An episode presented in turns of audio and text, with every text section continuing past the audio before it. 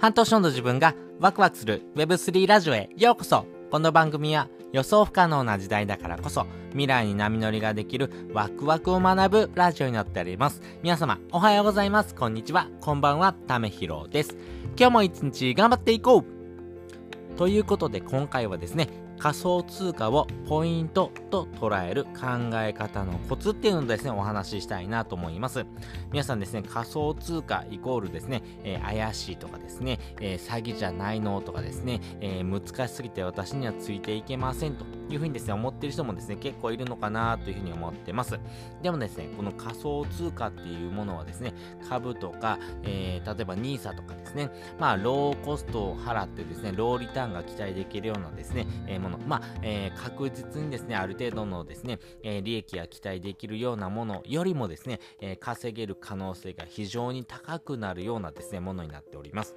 でもですね、そういう話をするとですね、え、より一層怪しいなとかですね、うわ、詐欺じゃゃないのって思う人もですね、結構いると思うんですけれども、えー、実はですね、この仮想通貨をポイントと捉えるとですね、えー、結構皆さんのですね、実生活にですね、紐づくので、あ、そういうことなのかなっていうのですね、ちょっとイメージが湧きやすいのかなと思ってですね、えー、お話ししたいなと思います。まあ、この仮想通貨をですね、えちょっと話はですね、聞いてみない。まあ、興味はあるけども、え怖くて、えちょっと始めるのを迷っちゃうなっていう人にはですね、えこの捉え方がですね、結構いいいのかなというふうに思ってます。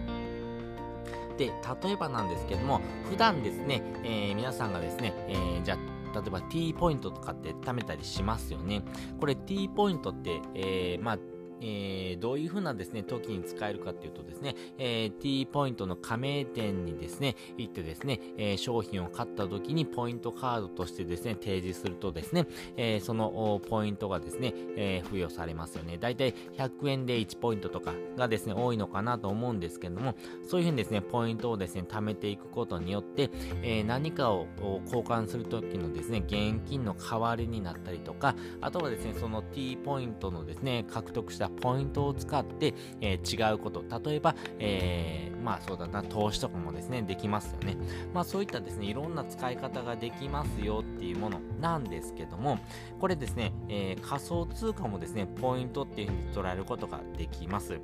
あの、私がですね、えー、普段使ってるですね、クレジットカードなんですけども、それ、えー、ビットフライヤーのクレカを使っております。なぜこれですね、ビットフライヤーのクレカを使ってるのかというとですね、これもう本当に世界初なんですけども、えー、お支払いしたですね、えー、まあ、金額のですね、え、0.5%から、え、最大1%がですね、ビットコインとしてですね、還元されるというものですね。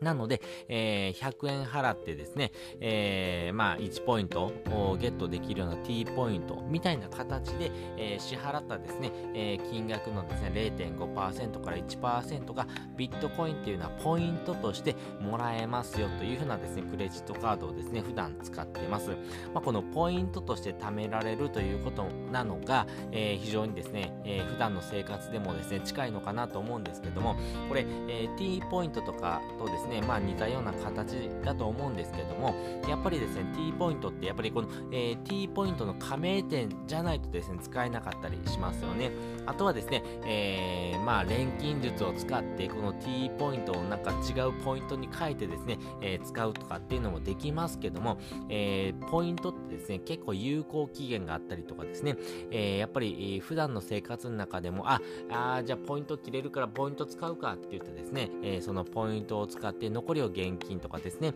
えー、クレジットカードでお支払いするとかっていうのがあるんですけども、えー、ビットコインはですね、これ世界中のどこでもですね、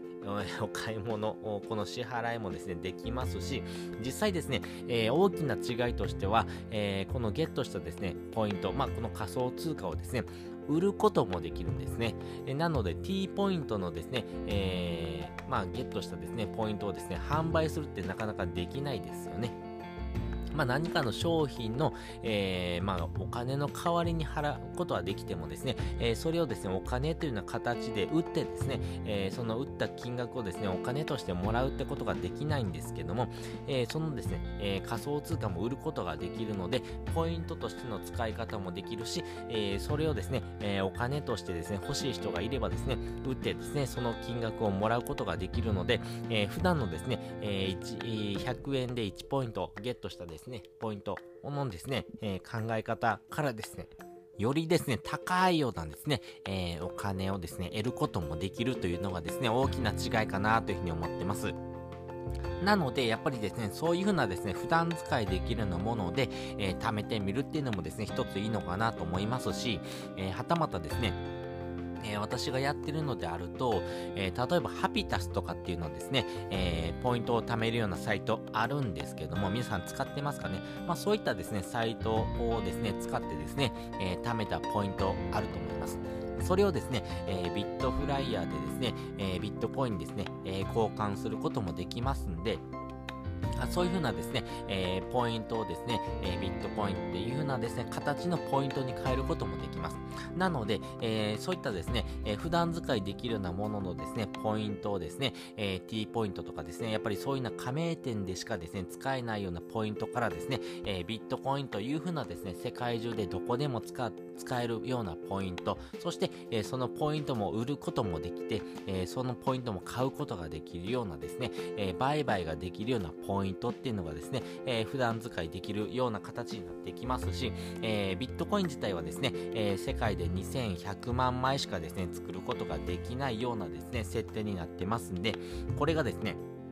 えっ、ー、と、どのタイミングで、えー、そのお金がですね、えー、まあ、売り切れるかがわからないんですけども、え売り切れた段階でですね、え欲しいなっていう人はですね、あじゃあ私売りますよって言った人しかですね、え買うことができないので、え自分のいいねでですね、えこのビットコインを売ることができるので、ますますですね、価値が上がっていく可能性が非常に高いというふうに私は見てます。なので、